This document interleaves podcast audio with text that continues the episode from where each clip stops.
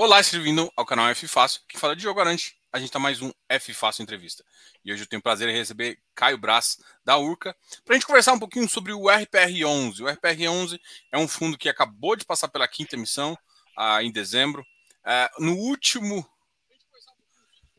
Só um minutinho que eu acabei deixando. Só um minutinho.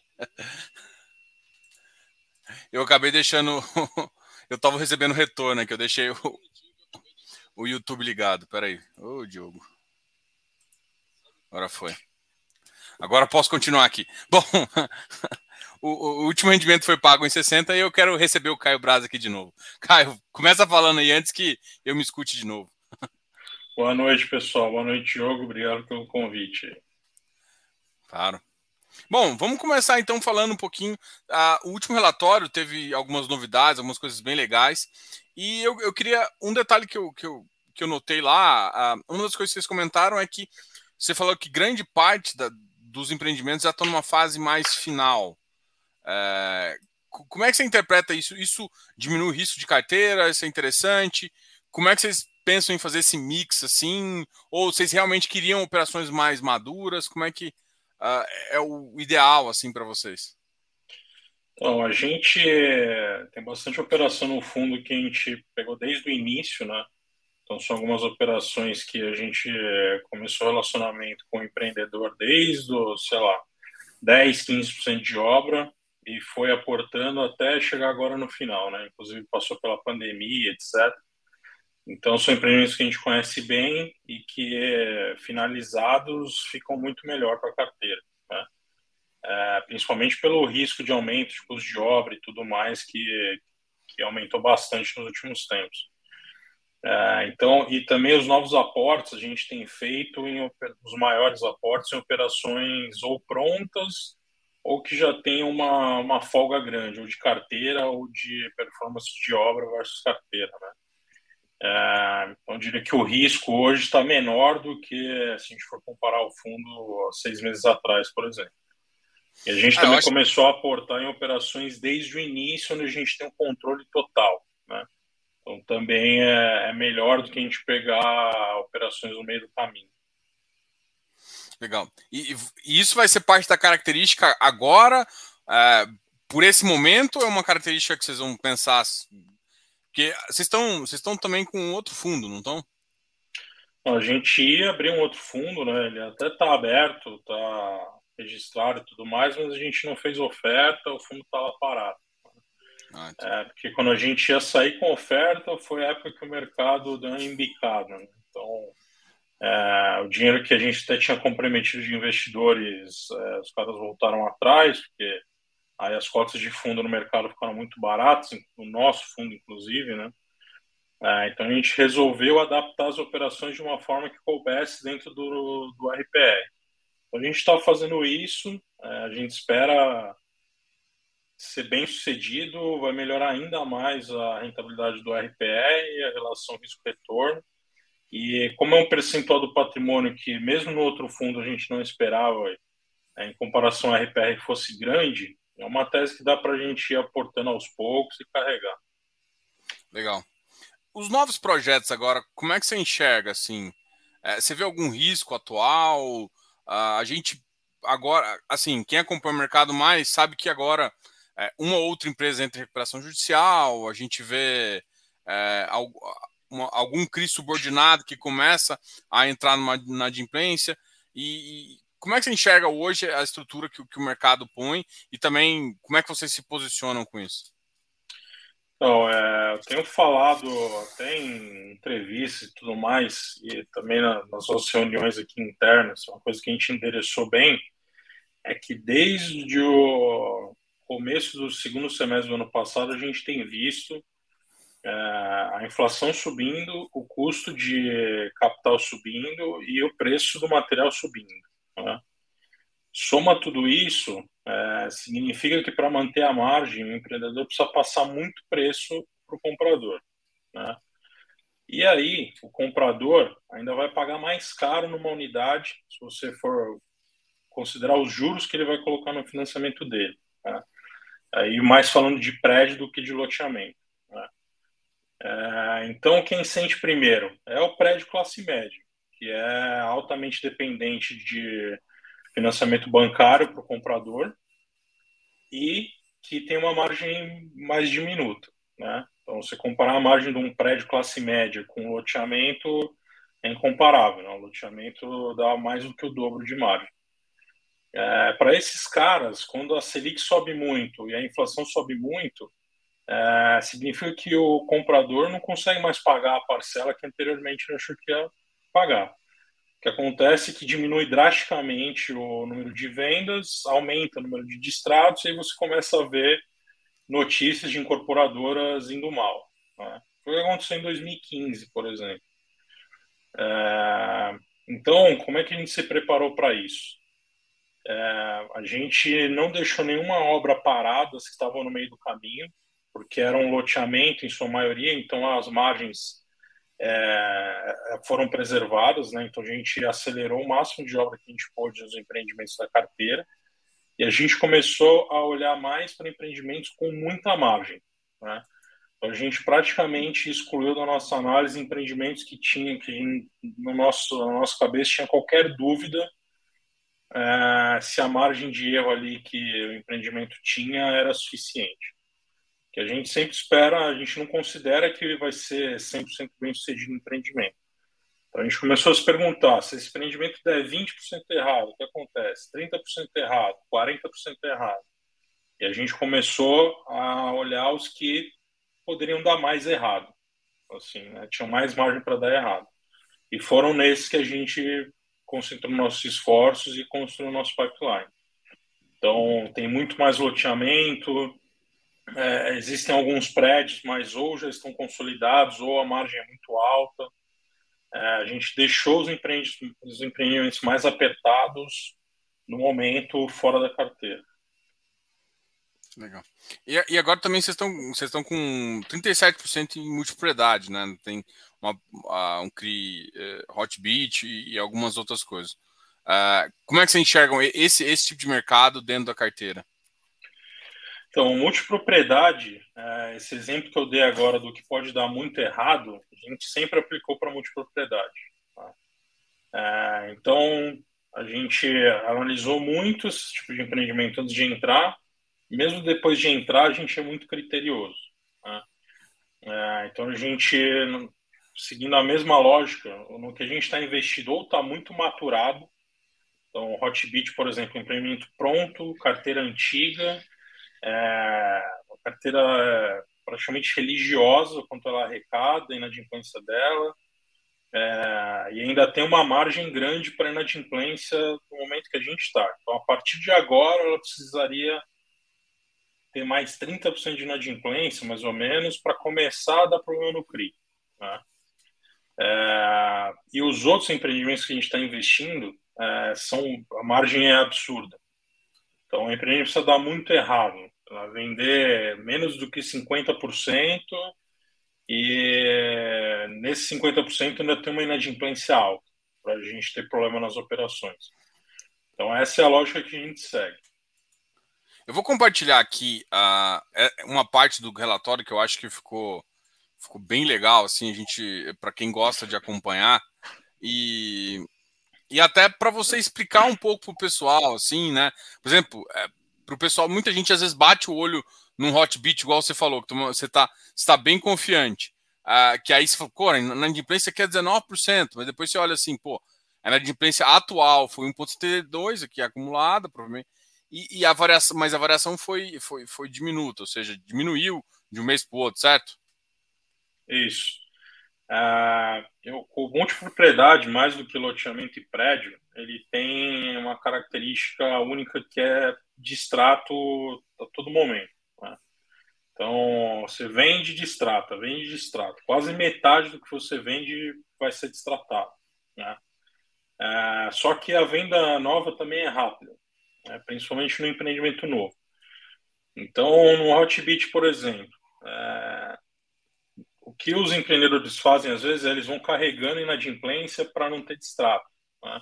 Porque o distrato significa que ele precisa, às vezes, devolver algum dinheiro para o comprador e isso vai, vai impactar o caixa dele. quando a, empresa está com a posição folgada, às vezes ela vai lá, distrata um monte, bota para vender e vende. Aí acontece isso que a gente está vendo no Hotbit, né? A inadimplência cai drasticamente rápido. Né? É, provavelmente a inadimplência vai subir, subir, subir, vai chegar ali nos seus 5, 6%, daqui a pouco vai cair de novo, porque vai ser destratado, vai ser revendido. Quando não é revendido, a gente carrega inadimplência no relatório. Se a unidade foi revendida, aí ela aquela inadimplência passada não existe mais, né? Então, ah, o multipropriedade ele tem essa característica aí. É, uma, uma coisa que, que eu já conversei com servicer, já conversei com algumas pessoas também em relação à multipropriedade, e ele tem um efeito cíclico, né? Então, próximo de, de, de férias, próximo de, de datas assim, alguns desses operadores eles preferem, você falou, destratar, né? Para usar esse momento no, no, esforço de venda. Então, além, além de tudo, você ainda tem esse esforço cíclico que você vai conseguir pegar. Por exemplo, provavelmente esses dados aqui são de janeiro, né? Porque se põe no relatório de fevereiro, é isso? Como é que está o delay também de, de, de informação do, do, do, uh, da, do, que a gente enxerga no mercado para o que está no relatório? É, essa operação normalmente são dois meses de defasagem. Tá? Então, as operações mais novas a gente normalmente faz um, porque a gente não tem um relatório anterior, né, para usar. É, mas normalmente são dois meses, porque demora muito para chegar os relatórios do mês, né, para montar os relatórios do gerencial do fundo. Então, esses dados mais analíticos, eles são ou de um mês ou de dois meses, mas a maioria de dois meses. E os dados financeiros de posição e etc. E é do mês passado. Então, o relatório de fevereiro é a posição de, do último dia útil de fevereiro mesmo. Eu vou pegar, vou pegar aqui uma operação, por exemplo, essa Five Senses e, e Lagoa Quente. Se você puder comentar um pouquinho qual que é a estratégia dela, o que, que você enxerga de positivo, se ah, você enxerga que ah, é interessante, o, o que, você, vê nas operações de que te chama a atenção, falando, assim, essa operação estou confiante por conta disso. Então, Lagoa Quente é uma operação que ela, a gente pré-pagou, né, um outro fundo, e, e fez uma operação nova. É, era uma operação que ela já tinha uma carteira adimplente é, quase o dobro do que é o previsto para a obra, né?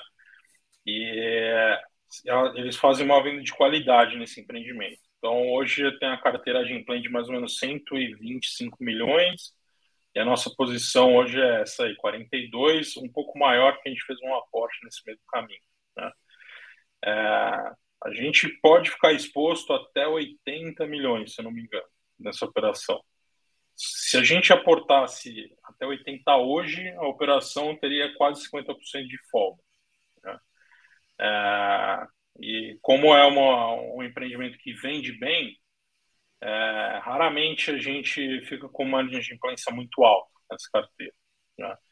Então, uma operação que não espera carregar por muito tempo, porque ela tem uma, uma boa folga e o pessoal é muito competente, tanto na gestão da obra, quanto na gestão do empreendimento e na venda. O Five Sense a sobra é ainda maior. Né? É um empreendimento que tem 170 milhões de VGV, mais ou menos, e a obra é falta 20 milhões para acabar.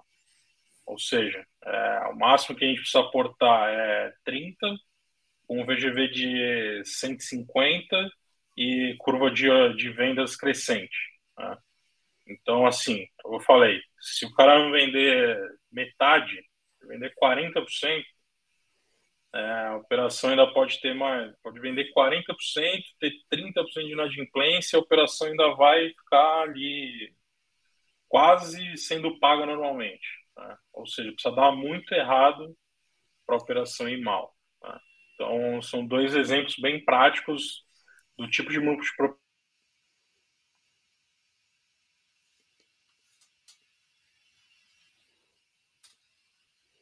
Será que fui eu cair? Vocês estão. Acho que o Caio caiu, será?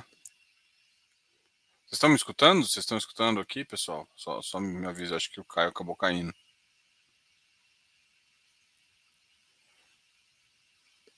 Só, só fala assim, Diogo, a gente está discutindo e o Caio realmente saiu. Acho que. Tá.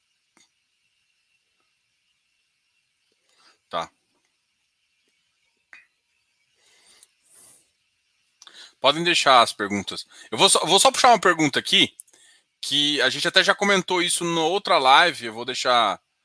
Ele acabou caindo oficial, assim que ele voltar, eu já coloco aqui. É, esse assunto aqui, Luiz, eles, a Urca estava vindo com uma oferta, tá? Uma oferta restrita de um fundo de desenvolvimento, tá? Eles estavam. Ah, ah, o pessoal está respondendo aqui, está vendo aqui com ele. Ah, ele já entrou de novo, peraí. Vou voltar com ele aqui e a gente volta a conversar.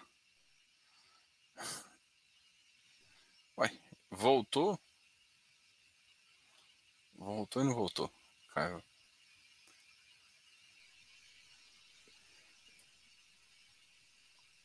Ele voltou, cara. Como é que tá a conexão? Agora, agora tá, tá, tá meio tremidinho, mas acho que vamos tentando.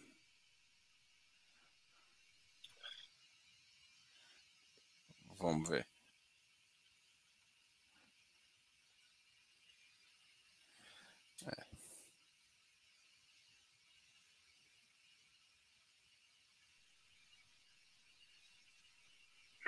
Melhorou agora? Eu acho que sim. Agora, agora pelo menos tá dando para escutar normal. Caiu o meu roteador aqui. Conectei em outro.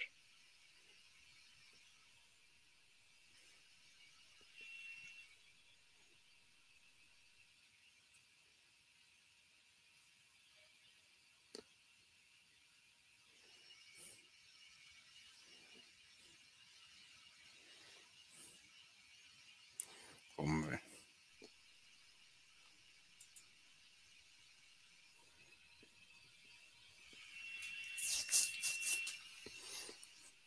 Estamos escutando, pode, pode. Você lembra? Ai. Ai, eu chutei. Você lembra que o que. É, a gente estava falando de uma operação da Five Senses, você estava explicando um pouquinho uh, ah, para o pessoal como é que vocês faziam a consideração. Então, é, falei, Five Senses é um empreendimento que é, tem um VGV de mais de 150 milhões, com custo de obra de 30, né? É, com uma carteira que hoje já cobre a obra e a curva de vendas crescente. Né? É, então, eu falei, é um exemplo que eu dei que ele pode dar muito errado. Né? Se ele vender 40% do empreendimento ainda tiver mais 30% de inadimplência, a operação ela quase se paga ainda. Né? Então, é mais ou menos o método que a gente aplica para investir em multipropriedade. Legal. É, aqui vocês deixaram uma, uma, coisa bem legal no relatório, né? Uh, se colocar assim, ó, dividendo mínimo esperado por cota, se não tiver, ou seja, se a, se a inflação for zero ou, ou tiver deflação, porque era um, era um, inclusive era até antes da guerra, antes da, da questão Ucrânia, era um quesito que esperava que maio a gente pudesse ter um, um mês de deflacionário ali, de até menos 0,5, alguma coisa assim. Agora, depois dessas questões, não mais. Então, o mínimo que vocês esperam para a carteira é 0,94, isso já tirando os custos. Exato, com o fundo 100% alocado. E aí, ou seja, se, se pensar numa. Porque eu acho que o pessoal sempre gosta. Esse um real é uma coisa que fica na, na cabeça das pessoas, né? Então, se pensar numa, numa na meta de inflação do governo de 3,5%, é um fundo que vai tranquilamente conseguir pagar mais de 1% uh, ah, por mês. É, porque a nossa taxa pré dos papéis já é quase 1%, né? É. Então a gente deveria pagar pelo menos.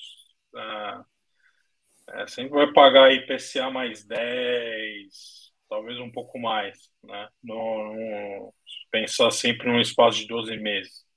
Então, esse é o nosso ponto de equilíbrio aí. PCA mais 10 a 11, no espaço de 12 meses, é o que o fundo deveria pagar. Legal. Falar um pouco uh, do, do, fundo em relação ao, por exemplo, o fundo tá, ainda está com 26% de caixa. Vocês já estão com essas operações mais ou menos organizadas? ou pelo menos do relatório até agora, uh, já acabou alocando a maior parte e, e essa não seria a preocupação? É, a gente está estruturando todas as operações desde antes de chamar a oferta, né?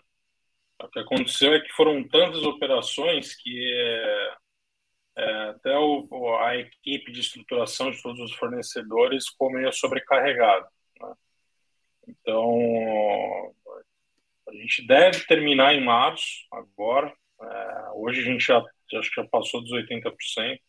É uma alocação para fazer aí antes do final do mês, se der certo, que já vai levar para uns perto de 90 e tem mais algumas também que podem fazer a gente chegar a 100 ainda em março. Mas se não, logo no começo de abril, primeira quinzena, a gente deve chegar bem perto dos 100%. Legal.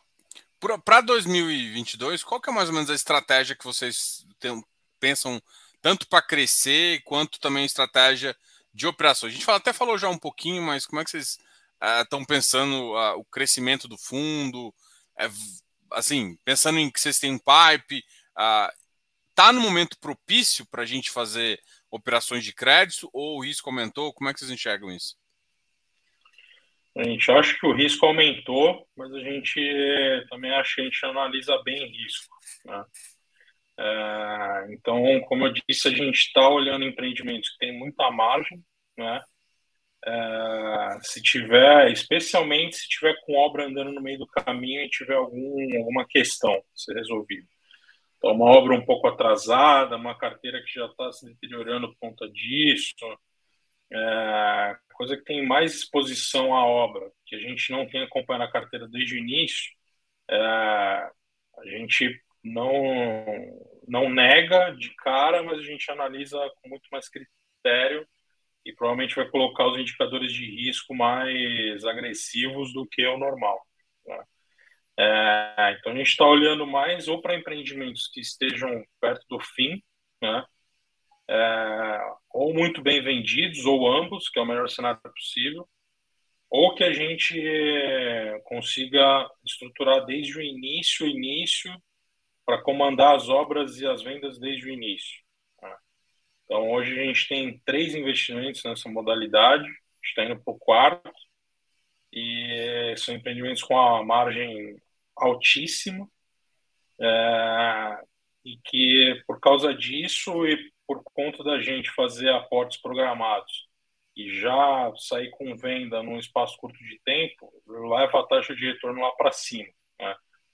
Então, apesar de entrar no, no estágio anterior do que o fundo normalmente entra, essa é uma estratégia que a gente está usando para aumentar a rentabilidade do fundo, mantendo o nível de risco.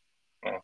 Então, a gente acha que a gente está fazendo um bom trabalho para o cotista investindo nessas operações. E dentro do cenário turbulento que a gente espera para o segundo semestre, é, a gente acha importante ter coisas assim no portfólio para a gente poder crescer mantendo ou até aumentando a margem do fundo. Né? Então, crescer significa diversificar mais, mas não diversificar sem perder resultado. Isso é uma coisa que está fora de cogitação para a gente. A gente não vai diversificar o custo de descer a taxa média do fundo, por exemplo. Tá? Então, é isso que a nossa cabeça funciona muito em investir em coisas que tenham muita margem e que possam dar um retorno para o fundo igual ou melhor do que a gente já tem hoje. E qual que seria esse apetite de crescimento? Seria um apetite de 300 milhões, de 100 milhões, um apetite maior, um apetite de dobrar fundo? Vocês como é que vocês enxergam essa, essa, esse mercado? Assim? A gente consegue. É, inclusive, tem uma pergunta aqui do Fuse Paper, chega assim, em maio, né? Pensando em, terminar, em termos de alocação agora, em março, escorregar para abril, uh, existe. E aqui o pessoal já perguntando, quase dobrar o fundo. Uh, é um fundo que, que, que tem uma margem também no mercado secundário acima do normal, assim, acima do, do que os outros pares têm, né? Tanto isso porque eu acho que ele tem uma entrega, se você for olhar uh, eh, IPCA, se você pega os últimos 12 meses, né? Ele cumpre com, com IPCA mais 12, assim, a, a outros fundos você vai ver que a, a rentabilidade ex-inflação acaba ficando baixa, você realmente rentabilidade ex-inflação ainda é bem forte, assim. Como é que você enxerga essa, essa o, o tamanho do mercado, é, o tamanho do seu pipe já pensando nisso, é, as, tentando fazer alguma previsão aí? Então, a gente normalmente toma as decisões de emissão muito rápido, né? Então, a gente vai juntando pipe, juntando pipe. A hora que a gente acha que é o momento, a gente vai lá e, e solta a emissão, né? É, hoje a gente tem um pipe adicional ao patrimônio do fundo, como a gente publicou no relatório, de 250 milhões, mais ou menos. Né? É, então, isso já é um pipe dado que a gente vai começar a estruturar e vai, em algum momento, chamar capital para isso. Né? É, conforme o fundo vai crescendo, é, até por questão de custo, é melhor você fazer ofertas maiores para você não ficar pagando coordenação, distribuição. É, distribuição que é percentual é menos problemático, mas principalmente coordenação, custo de advogado, etc., para fazer um monte de ofertinha, né? um monte de oferta que você vai chamar capital para poucas operações, daqui a pouco tem que chamar de novo. Né? É, então, a tendência é que a oferta seja maior do que o pipe que já existe, e se daqui, a, a, pra, da, daqui para algumas semanas a gente conseguir ter um pipe que a gente julga um tamanho suficiente para fazer oferta, a gente toma a decisão rápido e faz. É, mas não é sempre vinculado ao pipe, a gente não tem a data certa. Nem, nem tamanho, né? Nem tamanho. Assim, a oferta. Hoje eu enxergo uma oferta boa de 30%, 40% do fundo. Que hoje vocês, vocês estão com um, tamanho já bem considerável, né? Então, porque você está com mais de meio bi, né? É, faz sentido pensar num tamanho desse, uma operação de 300? Como é que é a visão em relação a. Ah, eu entendo que tem pipe também, mas você tem um time, tem um, tem um gargalo também. Ou, ou, ou isso não seria gargalo? Não, é, de uma certa forma é, né, que a gente procura não concentrar muito. Né, então, com raríssimas exceções, a gente vai ver o fundo aí com operações acima de 20%, 25% do PL. Né? Eventualmente pode acontecer, mas é uma coisa que a gente busca. Então, o que a gente está fazendo é a gente está adiantando as estruturações. Então, se hoje a gente parar, vamos supor que amanhã acabassem as estruturações de tudo que a gente está estruturando, a gente não tem dinheiro para alocar. Né? A gente está se adiantando para a gente ficar menos tempo possível com dinheiro no caixa. Então, a gente está tentando casar os tempos aí. Né? É, então, a gente está, vamos dizer, no mínimo esses 250, mas daria, pelo ritmo de estruturação e originação que a gente está imprimindo aqui, de coisas boas para o fundo, até o final do ano a gente conseguiria dobrar, assim, tranquilamente. Legal.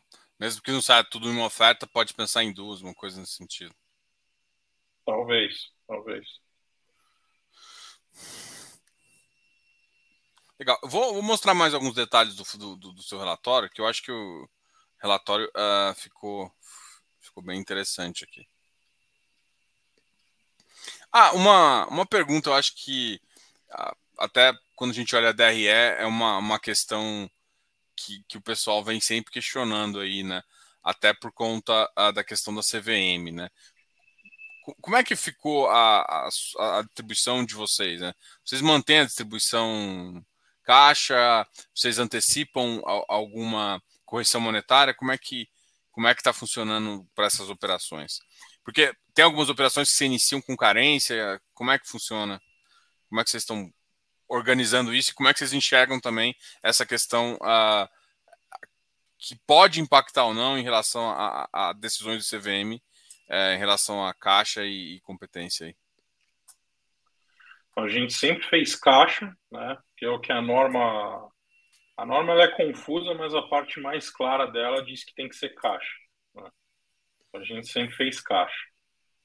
É, a gente não antecipa correção monetária. Né? Se o papel não gerou caixa, a gente não paga. Tão simples quanto isso. Né? É, e no nosso caso, é, só tem dois fatores que podem gerar prejuízo contábil para o fundo. ou marcação a mercado ou default. Né? É, a gente passou por um período de marcação a mercado agressivo, onde a cota é. patrimonial foi lá para 95.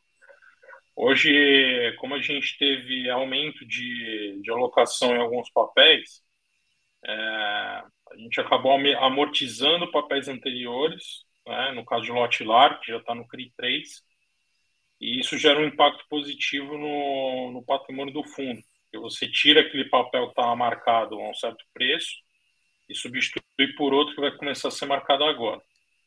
Então, o que aconteceu é que hoje o nosso cota patrimonial já passou de 100 de novo. Né? A gente deve virar o mês de março com a cota patrimonial provavelmente ali perto do 101 e 30, alguma coisa assim. Né?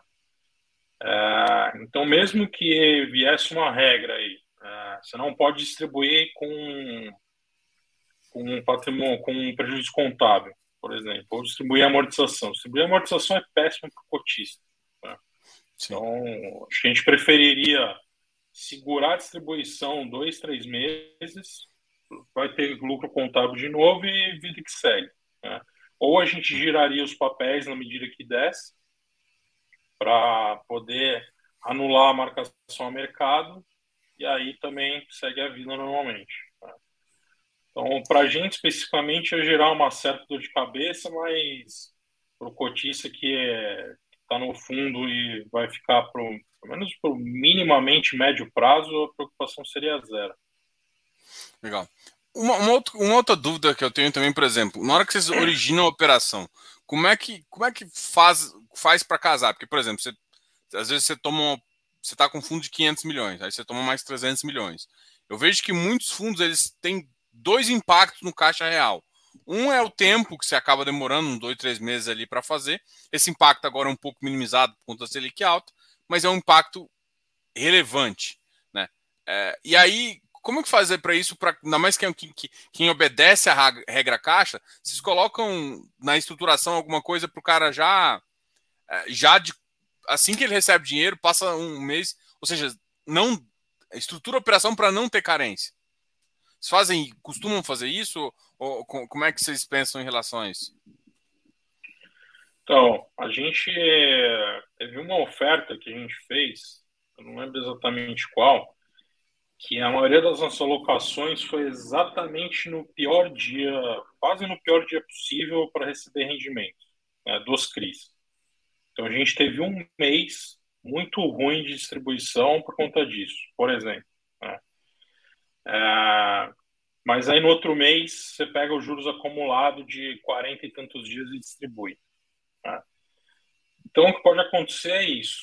Né? É, o que é mais problemático é ficar com um caixa sem ter onde alocar, é, ou porque você não tinha pipe, ou porque a estruturação está demorando demais mesmo. Né? No nosso caso, a gente já tem uma boa noção de quando as estruturações vão terminar. Né? Eventualmente acontece alguma situação inusitada. Por exemplo, tem uma operação que o cartório atrasou a gente 40 dias, mais ou menos. Porque o dono do cartório lá, não, o escrivão, não queria fazer a cláusula do jeito que precisava fazer. A gente teve que levar para um juiz e tudo mais para fazer a alienação do jeito certo, por exemplo. Então, um caso fortuito desse às vezes acontece. Tá? É, mas o que a gente está fazendo para minimizar isso é, é, o que eu falei. A gente está estruturando antes. Né? Pior das hipóteses, é, vai atrasar um pouco o desembolso pro tomador do dinheiro. Né? Mas como a gente também tem um fluxo alto de amortizações e tudo mais, é, nada impede da gente ir fazendo tranches também nas operações e aí quando entra dinheiro de oferta, por exemplo, a gente aloca mais. E a gente tem muita operação também que a gente aloca aos poucos, né? a gente gosta disso. Então, muitas operações que a gente tem é, ainda estão em obra, por exemplo, e a gente vai aportando conforme necessidade. Tá? Então, isso também diminui a, vamos dizer, o caixa ficar parado, que via de regra a gente vai ter pelo menos um percentual disso para alocar. E vão ter operações que já estão na carteira que vão demandar esse dinheiro. Legal. Tem uma pergunta aqui do, do, do pessoal. Uh, Caio, uh, qual o volume de amortização mais ou menos por ano hoje o fundo dá? Uh, e previsão de realocar em melhores taxas, como, como é que tá? A gente até falou um pouquinho disso já. E pré-pagamentos, tem ocorrido?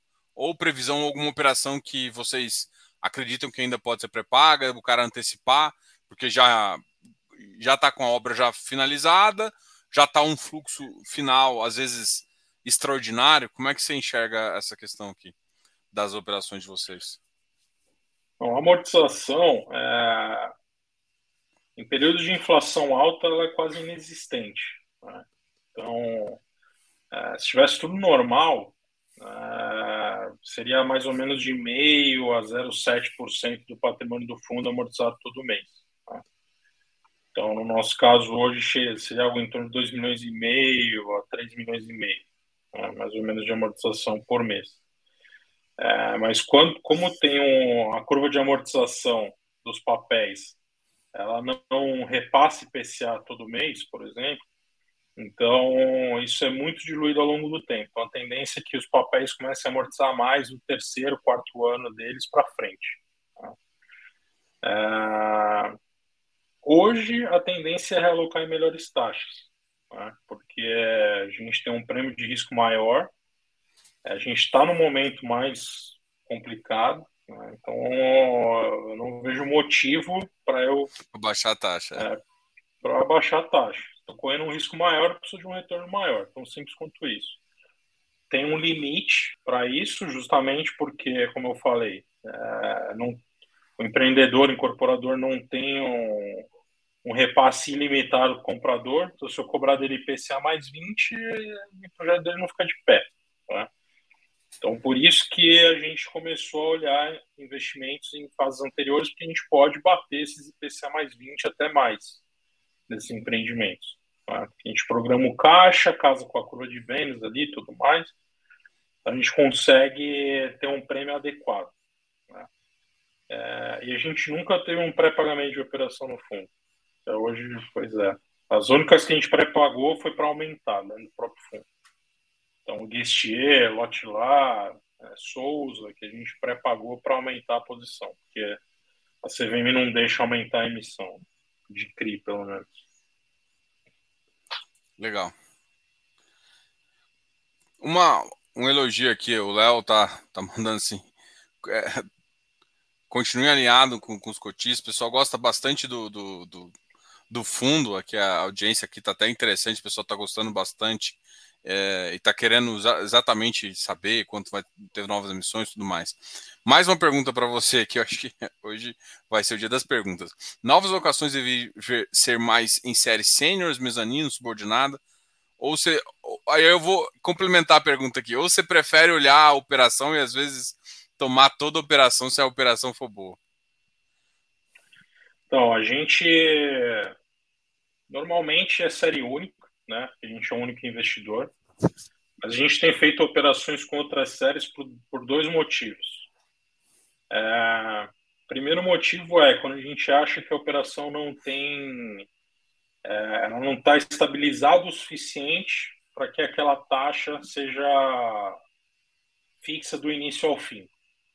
Então, o que a gente faz? A gente faz duas séries, uma com uma taxa maior e uma com uma taxa menor, e escreve nos documentos os parâmetros que o, empreendimento precisa seguir para a gente começar a aportar ou aumentar os aportes na série de menor taxa, que seria a sênior, provavelmente uma sênior e uma sub. Então, a gente é investidor das duas séries e à medida que o incorporador vai batendo alguns, algumas metas, a taxa dele vai diminuindo. Tá? Então, esse é um dos motivos que a gente tem, é, às vezes, crise com mais de uma série. E o segundo motivo são operações em que é, a gente acha a operação muito boa, mas o tomador não aceita a nossa taxa de jeito nenhum. Então a gente chama alguém para co-investir, que vai aceitar uma taxa menor, e esse alguém fica com a sênior e a gente fica com as outras séries. Tá? É, desde que a nossa série tenha as mesmas, os mesmos colaterais, etc., do que teria se fosse um CRI de série única. Então, você pegar uma subordinada nossa, por exemplo, do Hotbit, é, a razão de garantia dela é igual ou maior a algum crédito de série única que a gente tem na carteira. Então, esse é um outro artifício que a gente usa para manter o risco e aumentar o retorno do fundo. Uma, uma, uma pergunta, por exemplo, você comentou de, de, de, de algumas operações no começo. Vocês têm uma, por exemplo, uh, em debêntures às vezes tem, tem uma, uma, coisa muito comum que é o step down, né? Você começa com risco, aí depois você dá um step down de taxa para outro. Por exemplo, você começar, você empresta dinheiro com volume, um dinheiro menor, né? Para o cara fazer aquela estrutura inicial para poder fazer a venda, às vezes com IPCA mais 20, aí quando começa a fazer a obra, põe IPCA mais 14, e quando inicia as vendas fortes e tudo mais, vocês pensam em fazer essa estrutura assim, que é basicamente você acaba quase que entrando no equity, só que numa estrutura de CRI e com steps de taxa a cada a, a, que o pessoal fala steps financeiros ali de acordo. Isso é uma, uma estrutura de operação que faria sentido para o fundo ou não? Não, eu quero. Ou, ou, às vezes faria sentido num, num, numa, numa percentual menor, não sei. Bom, em um certo nível, essas operações que a gente tem duas séries, em que a gente tem essa opção de aumentar a exposição na série de taxa mais baixa, é, é um pouco disso. A gente só não faria do tipo, estou correndo um baita risco inicial, né? e é, quando o risco acaba, aí a minha taxa cai. Isso não, porque é, a gente correu todo o risco. Então, a gente precisa receber o retorno proporcional até o fim da operação. Né? Então, o prêmio de risco ele não se restringe a um certo momento. Se o empreendedor achar por bem, de repente achar outra casa que vá diminuir a taxa dele para pagar, tudo bem. Mas eu não sairia, sairia por exemplo, num ponte para ele botar uma meta de PCA mais 20, de repente quer para PCA mais 12. Isso não. Isso aí é Poderia abaixar um pouco, fazer um mix ali, abaixar alguns poucos pontos, mas eu não sairia de um risco de equity para um risco de dívida dessa forma. Se eu correr risco de quase equity, eu vou ser premiado a, por, isso. por esse risco até o fim. É, nessas operações, por exemplo, que a gente está entrando desde o começo, a gente tem até uma opção de, depois que a carteira está estabilizada e tudo mais, é, pré-pagar e, e aí o empreendedor pode até sair da operação e a gente fica com a carteira. Mas a minha tira até aquele momento ela é de equity. Né? Então, e ele também vai, a tira dele vai ser travada ali. A partir daquele momento, é, aí eu carrego a carteira com um risco muito menor, mas eu garanti minha tira. Legal. Vou puxar mais uma pergunta aqui do pessoal. Hoje o pessoal está bem animado aqui. Uh... Caio, quando o lastro de propriedade, uh, o gestor faz uma análise dos cancelamentos e se as alterações do lastro atingem o limite regulatório. Mexendo no lastro, o que, que mexeria bastante no lastro aí de uma operação? É, Só... A questão da regulação do lastro é, é bem complicado. Né? É, agora saiu uma normativa nova de securitização que até facilita isso para trocar laço. Então a, a CVM praticamente é, limitou quanto você pode trocar de laço nas operações. Né? É, só que antes disso era muito complicado, principalmente operações em que o lastro são recebíveis em si. Então, como é que você vai ficar trocando lastro de três em três meses ou mensalmente de um empreendimento que tem um distratos num nível altíssimo, que é o caso de multipropriedade? Então, você resolve isso normalmente colocando um outro lastro, que é uma DBEM, uma CCB, e deixa os recebíveis cedidos lá, fiduciariamente, para garantir esse lastro. Então, esse é o jeito mais fácil de resolver o problema ou você deixa a sessão fiduciária cobrindo a operação sem necessariamente ter que trocar o laço, que na prática dá na mesma. Tá? Então você não, não existem mais aqueles contratos, alguns deles, pelo menos que eram laço lá no início, mas você tem sessão fiduciária de tudo. Então na prática não muda nada para a operação.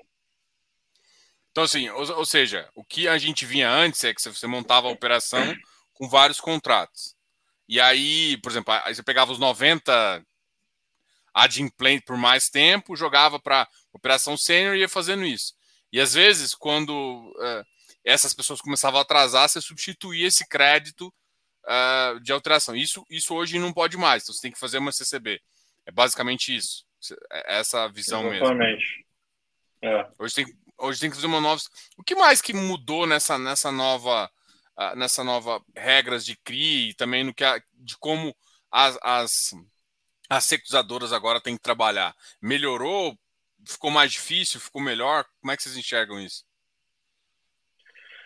Eu diria que ficou um pouco pior, né? que é essa questão do lastro não faz sentido nenhum para mim. Né? É, então, e todo mundo sabe a natureza né, do, do mercado imobiliário. Então, enfim, mas é o que é. Né? É, então a gente se adequa.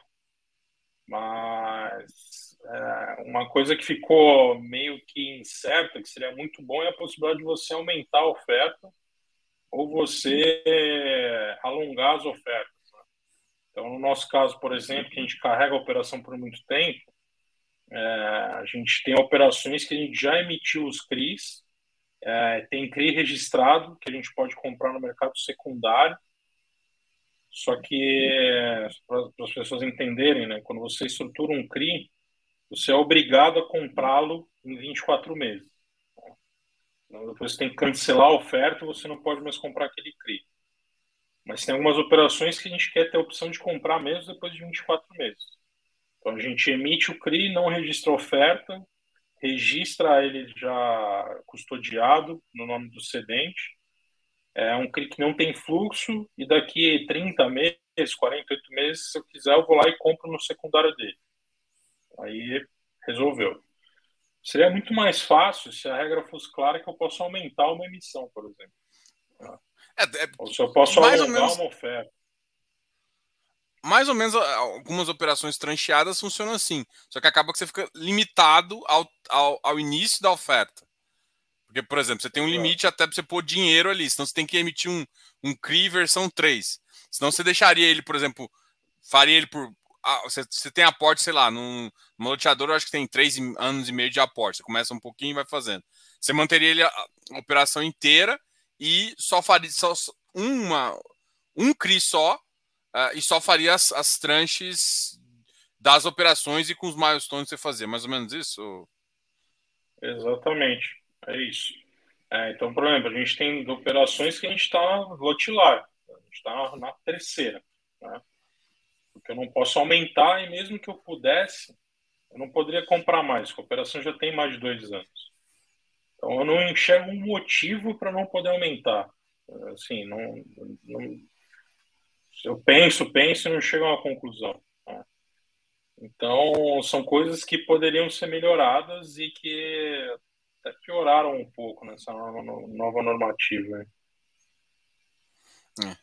Você vai pensar também, você acaba, se você tiver fazer uma nova operação, você tem que ou pré-pagar tudo e aumentar e fazer alguma coisa para conseguir fazer esse ajuste, né? Exatamente. Eu não posso pré-pagar com o mesmo lastro, ou seja. Ah, é verdade. É, é, gera, é uma cadeia de ah, é uma absurda. Entendeu? E aí o problema é que toda vez que você faz a emissão, você tem os custos de emissão, distribuição, mesmo que às vezes são baixos, mais advogado, mais registro CVM, registro CETIP. Exatamente. Então pode Aí... ter ser até essa uma explicação, né? Então a CVM, a B3 querem, querem ficar arrecadando dinheiro. É, tirando isso, não, não consigo entender muito... por quê. Eu, eu, eu, eu, tinha conversado com algumas pessoas e eu, eu tinha achado que tinha uma coisa que ela veio para simplificar, mas eu acho que então não, é, não teve tanta simplificação e teve só um, uma mais produtos. Estranho isso, né? É, teve a, essa parte da emissão, em tese ela simplificaria, né? Então, só que não está muito claro e a gente não, não testou também. É, precisa alguém testar para ver se vai funcionar. Né? E a questão do lastro ficou mais claro, mas piorou. Né? Então, mas pelo menos está mais claro. Mas não, não simplificou muito, não. Legal. É, uma, uma coisa também que, que recentemente. Cara, tá tendo barulhos aqui. O fundo, uh, recentemente também. Eu vi os resultados do fundo aqui. Deixa eu só compartilhar a tela aqui que eu achei bem legal.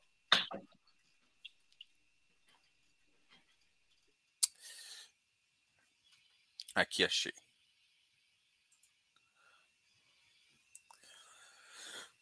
Ah, tudo bem, aquelas questões, né? Rentabilidade passada não, é, não, não, garante futuro, mas o dividend yield acumulado de vocês, desde o início do fundo, é de mais de 37%, né? O, o é, resultado. E aqui, ó. Ah, isso aqui. Hoje o valor do mercado, ou seja, você tem um, um VP de 500 milhões, é o valor de mercado. O último dividendo é 64. Aqui, ó. Vocês tiveram reconhecimento de vir mais rentável, né? E se você for olhar pela até pela audiência, até pelas perguntas que a gente vê que está recebendo bastante perguntas, recebendo bastante questionamento, é bem acima da média e tal, tudo mais. É cotação na B3 forte, dividendo nos últimos 12 meses dá 23,35, e é isso que eu falo, né? E às vezes você vê um fundo que paga 12 mais IPCA ou X mais IPCA, e aí você vai fazer a conta final, não está entregando uma boa. E a entrega de vocês realmente é, é a, relevan a participação também do iFix já estão em 0,99%, né? 1%. É esse dado mesmo? É por aí. E já está com uma liquidez diária de 3,88 milhões. Vocês cresceram rápido também, né? E, e, o mercado, até pelos próprios elogios aqui, estão é, gostando bastante do que vocês estão fazendo. É, a gente Vou falar que a gente deu um pouco de sorte no início, né? Porque a gente estava 100% alocado em GPM lá atrás, né? O GPM explodiu, então a gente era o único fundo alocado 100% em GPM. É, isso ajudou o fundo a crescer no início, né? Então a gente conseguiu dobrar o fundo duas vezes nessa época. Né? É, mas depois disso a gente conseguiu performando mais do que a média, né? É, e eu acho que isso se deve bastante ao sacrifício, entre aspas, né? De não crescer o fundo a qualquer custo, né? Então, como eu disse, a gente não sacrifica a rentabilidade para crescer o fundo e 99% das operações que a gente faz a gente estruturou desde o início. Então, isso dá muito mais trabalho também para você crescer o fundo. Né? É, então, comparado com, com outros fundos, a gente cresceu até mais devagar, só que a gente acaba talvez entregando um pouco mais porque a gente não abre mão de estruturar e de ter o retorno que a gente acha que é o, que é o adequado. Legal. Uma coisa que eu estava tava conversando com você aqui, e vocês fizeram uma alteração de algumas operações de lastro, né? De, de PCA, IGPM tudo mais. É, com, com, essa nova norma, isso não poderia, porque você teria que às vezes mudar o contrato. Isso, isso agora seria a, a forma como você teria que se fazer é diferente? Teria que fechar o, o CRI e abrir de novo? Tem alguma coisa assim? Não, pelo que eu, que eu vi, você não pode. O lastro não precisa estar 100% casado, né? Principalmente se for o lastro pulverizado, né? Só que a gente já não poderia ter isso antes, né? Que é um lastro, se for um papel, antes você até poderia ter o lastro descasado, mas hoje não. Mas a gente já não faria isso de qualquer jeito. Tá? Então, você tem um, um CRI em PCA lastrado uma CCB em CDI, por exemplo. Tá? É, isso poderia anteriormente, e aí a securitizadora é que carrega o spread ou para cima ou para baixo. É, já no pulverizado, eu não vejo como controlar isso, é porque é impossível. Legal. Bom, ah, Caio, queria agradecer demais você uh, por, por essa conversa aí, por participar aqui do canal. Vou deixar você falar as últimas palavras aí. Eu acho que assim tá bem esclarecido as perguntas, as informações que estão aqui no relatório. Então a gente dá os parabéns aí pelo, pelo, pelo fundo e pelo que o pessoal. Uh, até pelo retorno do cotista, né? O, acho que talvez essa seja a melhor resposta para vocês. Eu que agradeço. É, às vezes é difícil a gente falar, né? Porque é, tem muito período de silêncio aí. A partir do momento que a gente formalmente vai registrar uma oferta, então a gente não. É difícil fazer uma live sem entrar em, em informações que a gente não poderia falar. Né? A gente gosta de, de, ter um contato direto com o cotista para explicar ainda melhor a estratégia do fundo e o que a gente pensa para o futuro. Né? Acho que passa segurança e, e aí o cotista pode tomar a decisão dele de ficar no fundo, sair, é, ele achar melhor, né? dependendo da estratégia dele. Não, com certeza. É, de novo, parabéns, pessoal. Muito obrigado. Não esquece de dar um like aqui no vídeo. É, deixa seu likezinho que é sempre importante para a gente. A gente se vê amanhã e até mais, pessoal. Tchau, tchau. Valeu, Caio.